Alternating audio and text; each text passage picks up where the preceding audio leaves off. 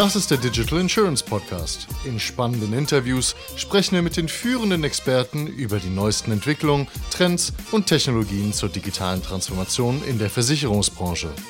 Liebe Freunde, schön, dass wir hier wieder zusammensitzen. Wir haben kürzlich einen Podcast mit Hook24 und Google veröffentlicht. Darin sprechen wir darüber, was die Versicherungsbranche von Google lernen kann. Und eine Sache ist mir aufgefallen. Als Uwe Stuhldreier, der Vorstand bei der Hook24, Jan Mesen, Insurance Leader Dach bei Google, fragte, ob sie denn agil seien, hat Jan anders geantwortet, als man es hätte erwarten können. Die Inhalte dieses Monologs habe ich hier in ein paar Slides gegossen. Den, äh, den Link findet ihr zum Download in den Show Notes oder auf unserer Webseite. Ladet euch die Slides herunter und schickt sie an Kollegen, wenn ihr der Meinung seid, dass das Thema Agilität und die Frage nach dem eigenen Fortschritt in eurem Unternehmen relevant ist. Wenn man Mitarbeiter bei Versicherern öffentlich fragt, ob sie agil arbeiten würden, dann kommen oft Begriffe wie Agile Tribes und Product Owner oder auch crossfunktionale Teams. Ja, dann wird oft darüber gesprochen, dass die Organisation schon sehr lange agil arbeitet und dass das quasi alle Teams bereits machen. Dass es also nichts Neues mehr sei. Und wenn ich dann aber mit den Leuten über Agilität in privaten Einzelgesprächen rede, dann werden die öffentlichen Aussagen oft relativiert oder es wird gesagt, dass es an vielen Stellen im System noch nicht so agil läuft, wie das gewünscht ist. Und hier kommt Jans Antwort ins Spiel. Er hat auf die Frage, ob sie bei Google alle agil arbeiten würden, nicht damit geantwortet, dass er die klassischen Prozesse aus Agile Textbooks rezitiert hatte, sondern er hat einfach beschrieben, wie sie arbeiten. Und das klang vergleichsweise normal. Da war nicht eindeutig zu erkennen, ob das nun agil oder klassisch ist oder sonst irgendwas. Und das ist etwas, das habe ich über einige Jahre in meiner eigenen Arbeit beobachtet. Das ist auch die These für diesen Monolog. Organisationen, die darüber reden, dass sie agil seien, sind es weniger als die, die nicht darüber re reden, es aber jeden Tag leben. Ich, ich sage den Satz nochmal, weil ich ihn so wichtig finde. Organisationen, die darüber reden, dass sie agil seien, sind weniger agil als die, die nicht darüber reden, es aber jeden Tag leben. Die Mitarbeiter reden darüber, weil es in ihrem Kopf laufend als etwas Relevantes präsent ist. Ja, das liegt wiederum daran, dass sie tagtäglich in irgendeiner Form damit konfrontiert werden, zum Beispiel in Rundmails vom Management, in Agile Workshops, in Performance Reviews und in Coachings. Von ihnen erwartet, wird erwartet, dass sie agil sind. Es ist aber nicht zwangsläufig Teil ihres Lebens oder ihres Mindsets. Und zu einem gewissen Grad will ich hier ein neues Agile Maturity Model aufmachen. Also ein Prinzip, um den agilen Reifegrad einer Organisation zu bewerten. Jetzt gibt es natürlich schon einige dieser Modelle da draußen und jeder, der einmal nach Agile Maturity Model sucht, der findet mehr, als er lesen kann. Aber was der Großteil dieser Modelle gemein hat, ist, dass sie Agilität entlang von empirisch offensichtlich beobachtbaren, rationalen Kriterien oder Fakten bewerten. Ein Beispiel. Wie sehr geben sich Mitarbeiter gegenseitig offen konstruktives Feedback? Oder wie oft überprüfen Teams, wie sie prozessual besser werden können? Oder sind agile Prozesse und Policies niedergeschrieben und für alle einsehbar und so weiter und so fort? Ja, ich glaube, ihr versteht, was ich meine. Ich argumentiere aber, dass man als Organisation all diesen Kriterien folgen kann, quasi wie es im Textbuch steht, also quasi in diesen Modellen die maximale Punktzahl erreichen kann und dennoch nicht das Mindset von Agilität wirklich hundertprozentig verinnerlicht hat.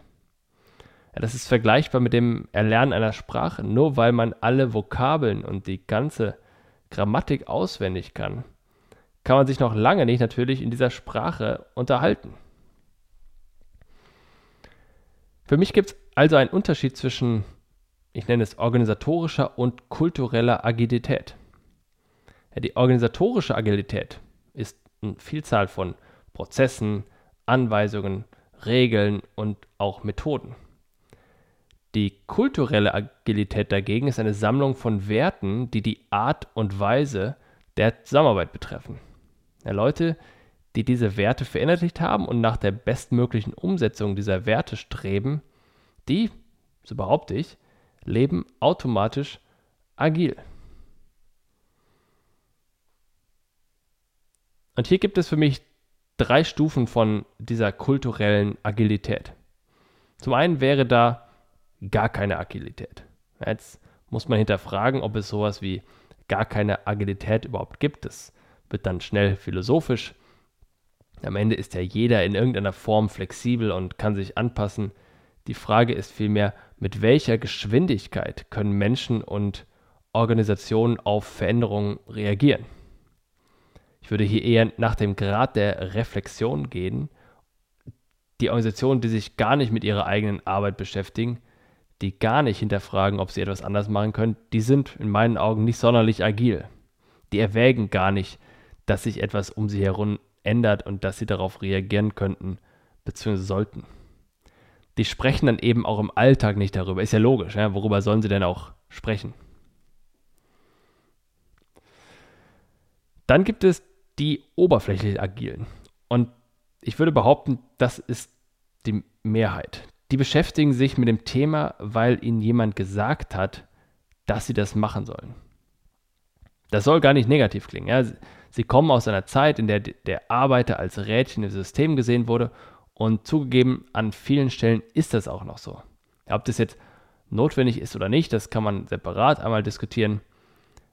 Jetzt ist es aber plötzlich so, dass man erkannt hat, dass in einer Welt, in der Ideen und deren Umsetzung wichtiger und wichtiger werden, dass es dort darum geht, dass möglichst viele Leute möglichst viele kluge Gedanken haben und die auch äußern. Ja, das ist ein völlig anderes Verständnis von Arbeit. Weg von Hände und Füße anstrengen und hin zu Kopf anstrengen. Und jetzt erklär mal einmal jemandem, dem man Tag ein, Tag aus gesagt hat, dass er nicht denken, sondern arbeiten soll, dass diese Person jetzt denken soll. Ja, das Denken ist doch schlimmsten Falles völlig verkümmert. Die werden jetzt durch Workshops, Rundschreiben, Anweisungen und so weiter darauf getrimmt, flexibel zu sein, ja, agil zu sein, selbst zu denken. Kein Wunder, dass es bei denen im Kopf präsent ist und kein Wunder, dass sie alle Vokabeln in- und auswendig kennen.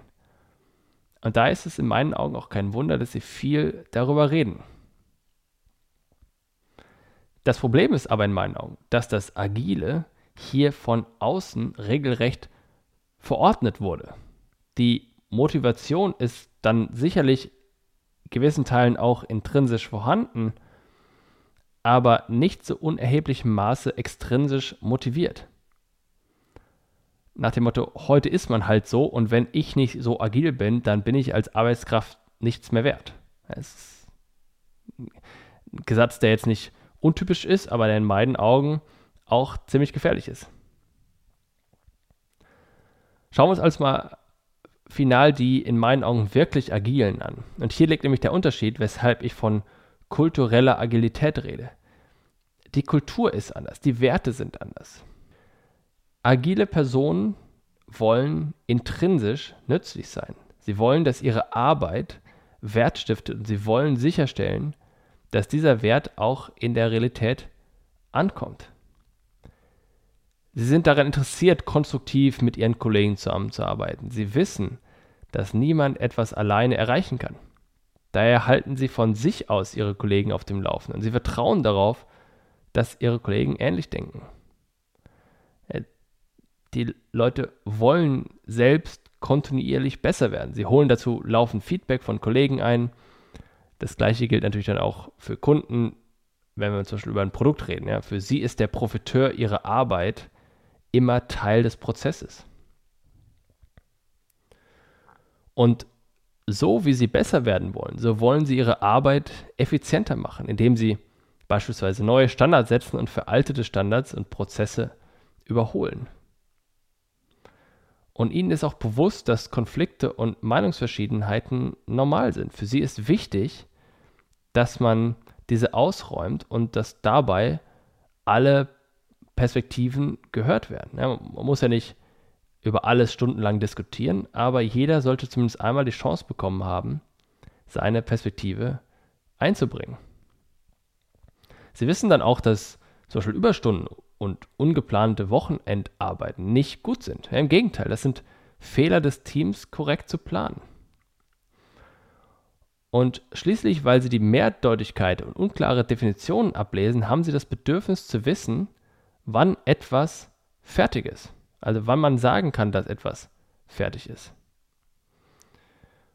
Und für sie sind Risiken ganz einfach Teil der Arbeiten. Sie müssen systematisch abgebaut werden. Ich argumentiere, die meisten der Unternehmen derer, die jetzt zuhören, finden sich in der zweiten Gruppe wieder. Es ist, soll keine Kritik sein und so weiter und so fort.